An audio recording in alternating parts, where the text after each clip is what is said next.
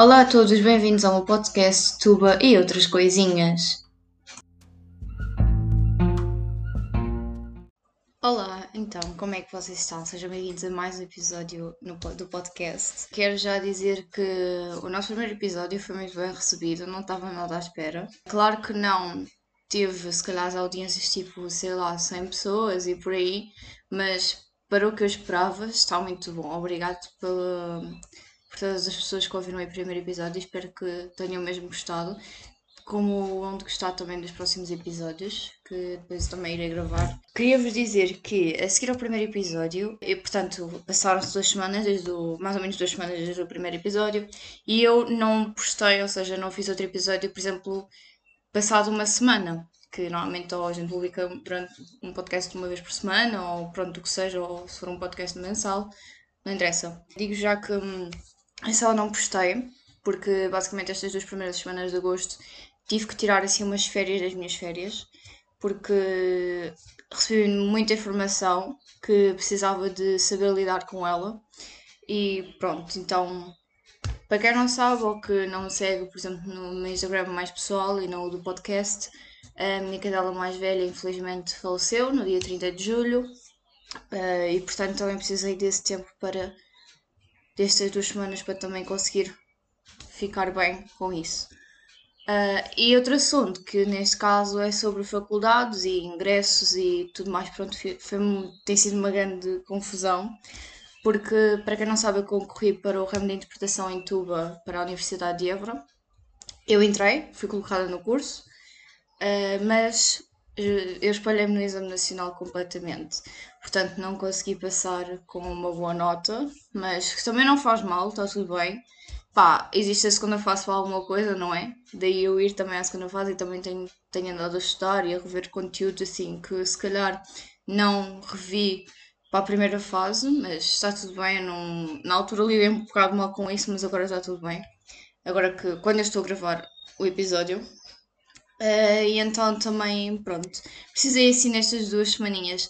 Aproveitei também as duas semanas e fui à praia com a minha família. Jantei na praia, foi muito fixe, foi muito bonito mesmo. Estar a, jantar e estar a, ver o pôr do sol e depois a, a, sentir aquele cheiro da maré, sabem? Aquele cheiro a mar que é tão bom e que, opá, nos traz uma vibe tão confortável, tão calma, tão, tão nossa, não é? Que a gente fica ali que uau, estamos, estamos nós, nós e nós mesmos.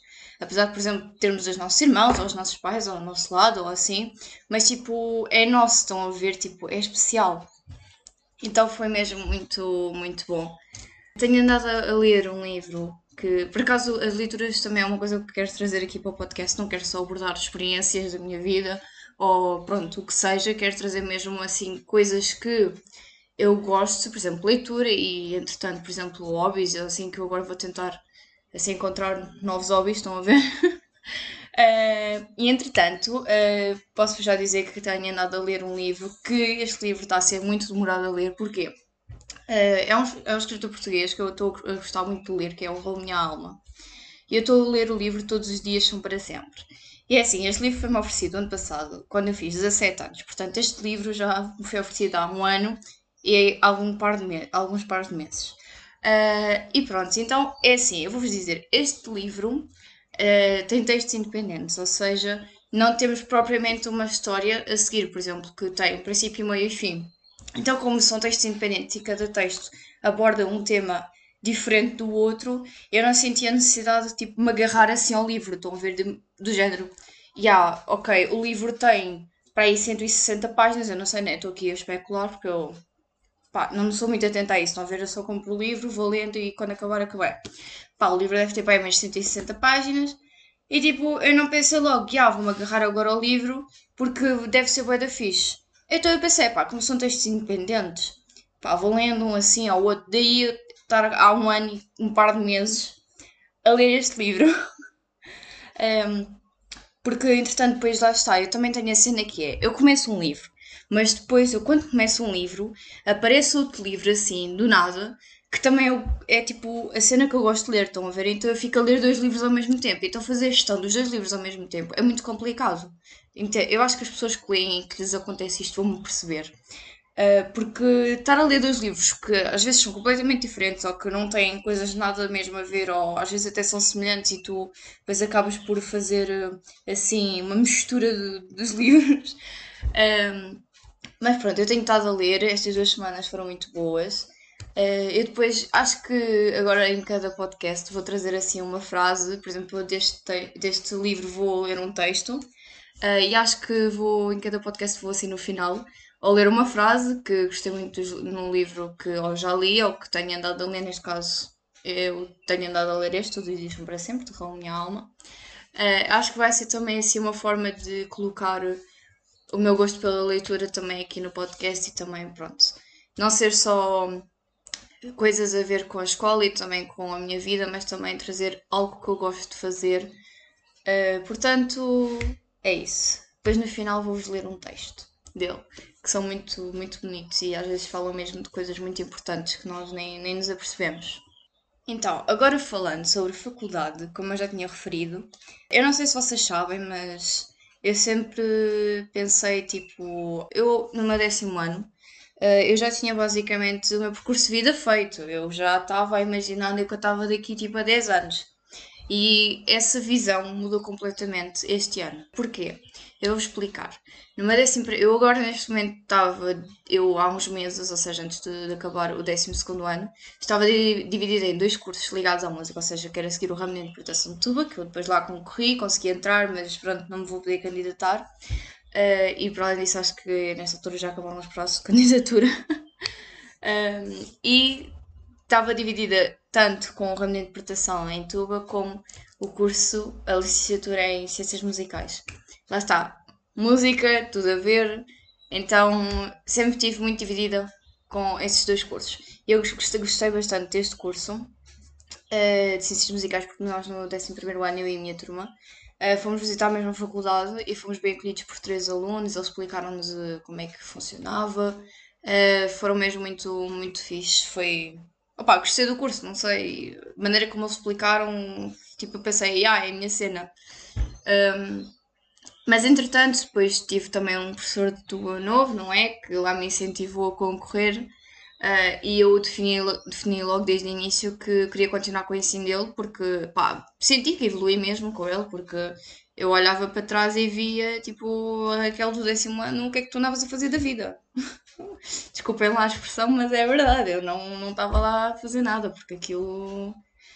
Minha Nossa Senhora. Então, basicamente, eu quis mesmo, eu embirrei e vou seguir com aquele professor. Então lá concorri, pronto, entrei, como eu já vos disse, não, não posso fazer candidatura porque é exame nacional e tal, enfim. Uh, e então, uh, epá, eu, este ano já sei que não vou conseguir concorrer, vou concorrer então a Ciências Musicais. Uh, pá, e para o ano é outro ano, mesmo que eu entre um ano mais tarde no curso que eu quero, também não há problema nenhum. Há pessoas que fazem a primeira licenciatura aos 30, pá, e também não há uma idade definida para se licenciar ou fazer o que quer que seja, porque qualquer idade é uma boa idade, entendem? Então eu também, pronto, não estou assim muito preocupada se não entrar este ano no curso de ramo de interpretação de tuba uh, ou o que seja. Pá, para o ano há outra oportunidade, não é? Porque se não nos, fosse, se não nos dessem essa oportunidade é que era pior. Imaginem, ah não, acabas o, o secundário e tens logo de concorrer à faculdade e tens que entrar, senão depois não entras. Isso, pá, como isso não acontece, estou bem chill e pá, para o ano concorro outra vez, pode ser que entre outra vez, pode ser que não, logo se vê. Um, então, mas pronto, sempre tive assim muito dividido entre, entre, estes dois cursos e agora, como vou fazer a segunda fase do Exame Nacional, uh, vou conseguir concorrer à segunda fase desse concurso uh, de acesso nacional uh, para esse curso de Ciências Musicais. Entretanto, tenho aqui também, eu não estou a seguir muito bem um guião ou assim, porque na realidade nem o fiz. Só fiz tipo tópicos e está a andar. Eh, porque eu também queria tipo assim um episódio que fosse assim mais descontraído, que não tivesse tópicos por falar e nem nada disso, que fosse mais tipo, pá, deixar fluir, estão a ver? Queria também falar sobre, por exemplo, uma coisa que me aconteceu, e acho que acontece a muitos de nós, um, que é, por exemplo, da mudança do nono para o décimo ano, sentir uma pressão enorme. Uh, porque, por exemplo, ver os colegas todos, imaginem, eu no meu caso, eu fui a única da minha turma que quis seguir música, pronto, pá, não sei, pensei, não, vou seguir música, é aquilo que eu quero, lá entrei, E pá, fiquei super contente, eu, apesar até quando eu descobri que tinha entrado na, na profissional na metropolitana, foi muito, foi muito giro, porque eu estava numa aula de matemática, eram nove e tal da manhã e tipo, matemática nunca foi para mim, estão a ver? Então estava eu e estava um colega meu ao lado eh, e eu virei para ele e disse: Olha, vou ver o meu e-mail para ver se já chegou alguma coisa de, de profissional e tal, para ver se entrei ou não. Então não é que depois vou ver o telefone, estava na aula matemática, vejam bem, na última, na, última, na última mesa da terceira fila, ou o que é que era, lá mesmo no fundo da sala, que era, onde eu gostava de estar em matemática, ao menos podia ser livre, ou seja, só ia às aulas assim meio para marcar presença e tal e coisa, porque pá, matemática para mim esqueçam. Não dá, não, não dá, nunca dei com matemática, pronto. Um, então lá fui ver o meu telefone, pá, e foi bem engraçado porque eu virei para ele e disse: Olha, entrei, ele ficou bem contente e tipo eram 9 da manhã, estava na matemática, fiz grande festa com ele. e foi mesmo muito, muito engraçado, foi um momento que eu não, não vou esquecer mesmo. Um, pronto, então há sempre aquela pressão de ah, para onde é que vais? E muitas das vezes, por exemplo, as pessoas não, não escolhem, por exemplo, ciências e tecnologias ou pronto, para onde querem ir estudar uh, por causa dessa pressão, ou seja, vêm os colegas ou mesmo pessoas da família a, a, irem, ah, ele foi para Ciências e Tecnologias, se calhar é o melhor curso, porque depois tem mais saídas, ou... Estou a falar assim muito no geral, é claro que eu não entendo que saídas é que se calhar tem, quer dizer, supostamente deve ter todas as saídas, né? Porque tendo o ensino secundário, tu depois podes ir para um, para um curso na faculdade que tu mais gostes e que seja mesmo a tua área de conforto, né? Que tu gostes mesmo. Mas por acaso não sei como é que funciona o ensino regular no secundário, porque eu não frequentei, não é? Então não posso falar muito sobre isso porque eu não sei. Uh, e então eu acho que, como eu estava a dizer, acho que muitas das vezes nós fazemos as nossas escolhas por causa dos outros, ou seja, ah, o, o fulano tal foi para, sei lá, Línguas e Humanidades e eu também vou porque assim sempre estou junta com ele, não me sinto sozinho e também assim, pá, estão a ver, tenho alguém na minha turma e tal. E eu não, eu caguei completamente nessa cena e tipo, pá, olha, vou para música, já, yeah, bora, uma nova aventura. Lá entrei, e depois, pronto, chegou finalmente o décimo ano, fiquei bem contente. Foi... Estes três anos foram muito atribulados. Por isso, mesmo que eu não entre na faculdade agora da segunda opção, pá, um ano para esparecer a cabeça, né? Também precisamos. Especialmente nós, músicos, por exemplo, que andamos sempre. Nós, músicos e qualquer pessoa que anda tipo a mil durante o dia a dia.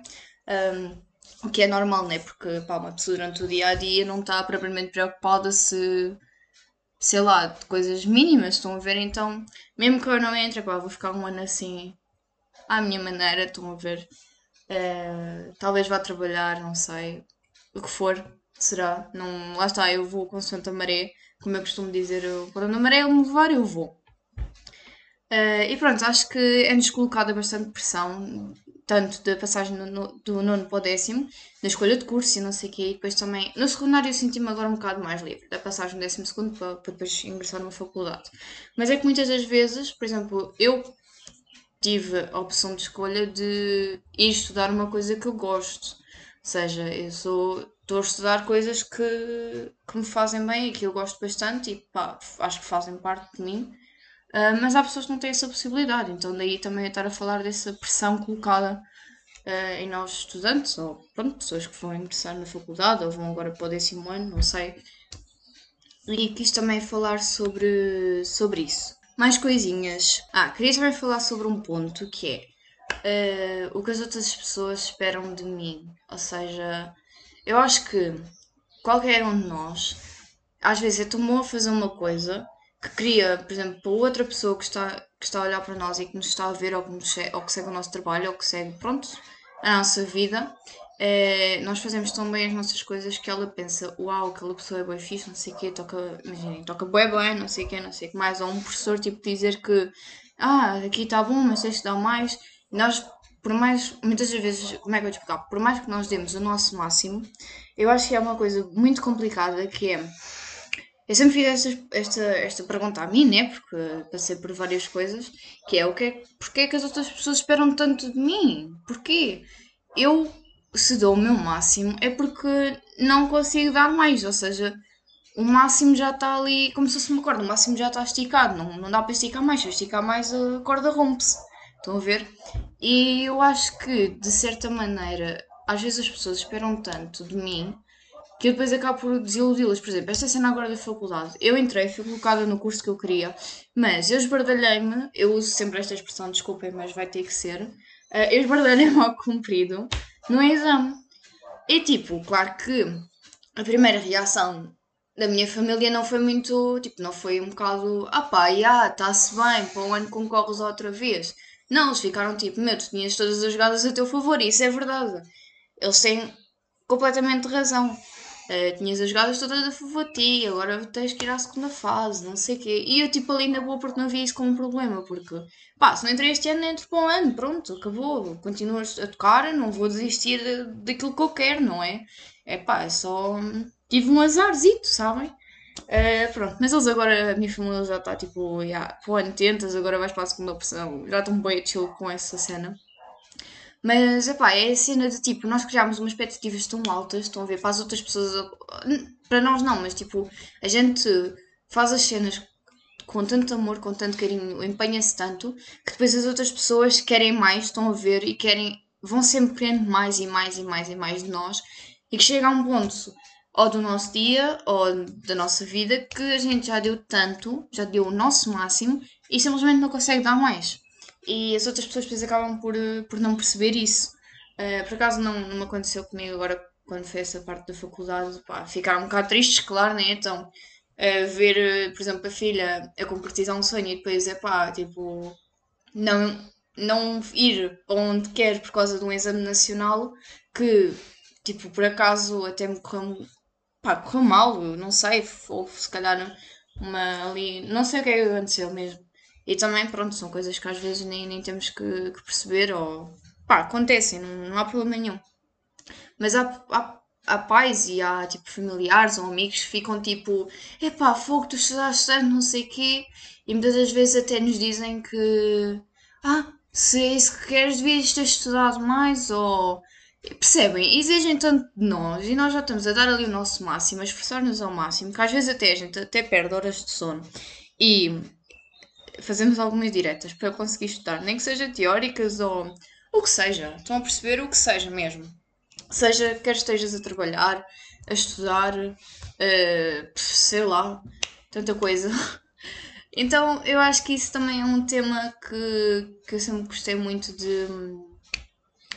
De pronto, sempre me perguntei o porquê das pessoas às vezes exigirem tanto de nós e que eu acho que realmente cada pessoa tem o seu tempo. E, por exemplo, eu depois, quando recebi a notícia que não entrei, que fui colocada na faculdade, mas que não podia me candidatar por causa do exame, eu pensei, pá, se calhar não foi a minha hora, né? Pronto, lá, lá está, não foi a minha hora para ir, não é este ano que eu vou, talvez para um ano, para um ano seja a minha hora de ir. Opa, mas é assim, mas eu levo esta cena bem, bem calmamente, não, estou minimamente preocupada. Agora tenho a minha segunda opção, vou fazer a segunda fase do exame nacional e depois vou, Vou-me candidatar à segunda fase da minha segunda opção, neste caso Ciências Musicais. Epá, e eu acho que a gente realmente não deve ter assim. Não deve. Os outros não devem esperar muito de nós. Estão a perceber que eu acho que depois também acabamos por ser nós os afetados com isso. E agora para terminar, então, o nosso podcast, vou-vos fazer então uma leitura de um texto que, que eu gostei bastante do livro do, do Alma. O livro é Todos os Dias São para Sempre. Espero que tenham gostado deste episódio. E fiquem atentos ao próximo, que eu também não sei muito bem quando vai sair ou assim. Mas também fiquem atentos às redes sociais, tanto ao meu Instagram pessoal como ao Instagram do podcast, que eu vou tentar ser mais ativa no, no Instagram do podcast, ok? Uh, porque eu sempre fui mais ativa no pessoal. Então, espero que gostem também deste texto que eu vou ler e espero que tenham gostado deste episódio. O título deste texto chama-se Estou ansioso que esta ansiedade passe. Conhecia a ansiedade no exame da faculdade. Estava muito descansadinha a responder às questões quando ela chegou e me disse ao ouvido: Vou mudar a tua vida para pior e para sempre. Nesse instante, o meu coração começou a acelerar. Eu a suar e qualquer coisa para onde olhasse me enjoava. Além disso, o facto de estar rodeado de pessoas num momento como aquele, em que não podia simplesmente sair e apanhar ar, e em que desistir significaria reprovar, só me fazia piorar a cada segundo. Eu não entendia o porquê de ela ter aparecido naquele momento, naquela sala de aula, num de tantos exames que costumava fazer e aos quais já estava mais do que habituado. Descobri, então, que ela sempre esteve comigo. Eu apenas é que não sabia que era ela ou o que ela era. Talvez porque era demasiado ingênuo para me aperceber dos sinais da sua existência, ou talvez porque era demasiado despreocupado para lhe dar motivos para se apresentar.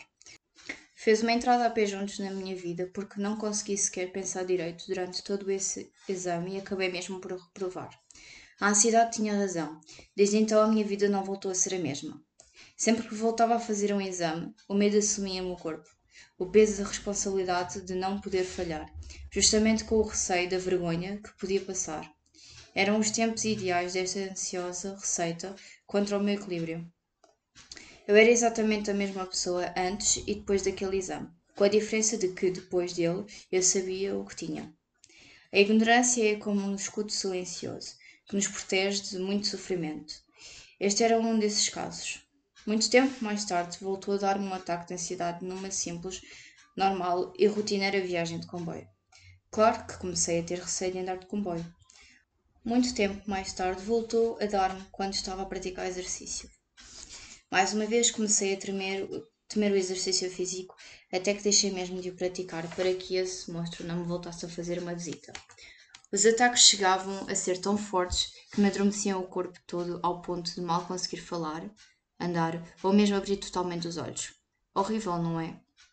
Entre ao hospital, consultas com especialistas e uma infinidade de comprimidos dissolvidos debaixo da língua. Eu disse para mim mesmo: já chega. Já chega de ser tão exigente comigo, de querer controlar tudo, de querer tudo já, de ambicionar tanto a perfeição e de me importar tanto com o que os outros pensam. Ser menos fazer, fazer, fazer, descansar e mais fazer, descansar, fazer, descansar. Já chega de me preocupar tanto com o que aí vem, porque às vezes o melhor que podemos fazer é deixar acontecer o que for, que seja o que tiver que ser. Restringir os dramas às salas de cinema, separar o depois do agora e finalmente parar, respirar e descansar.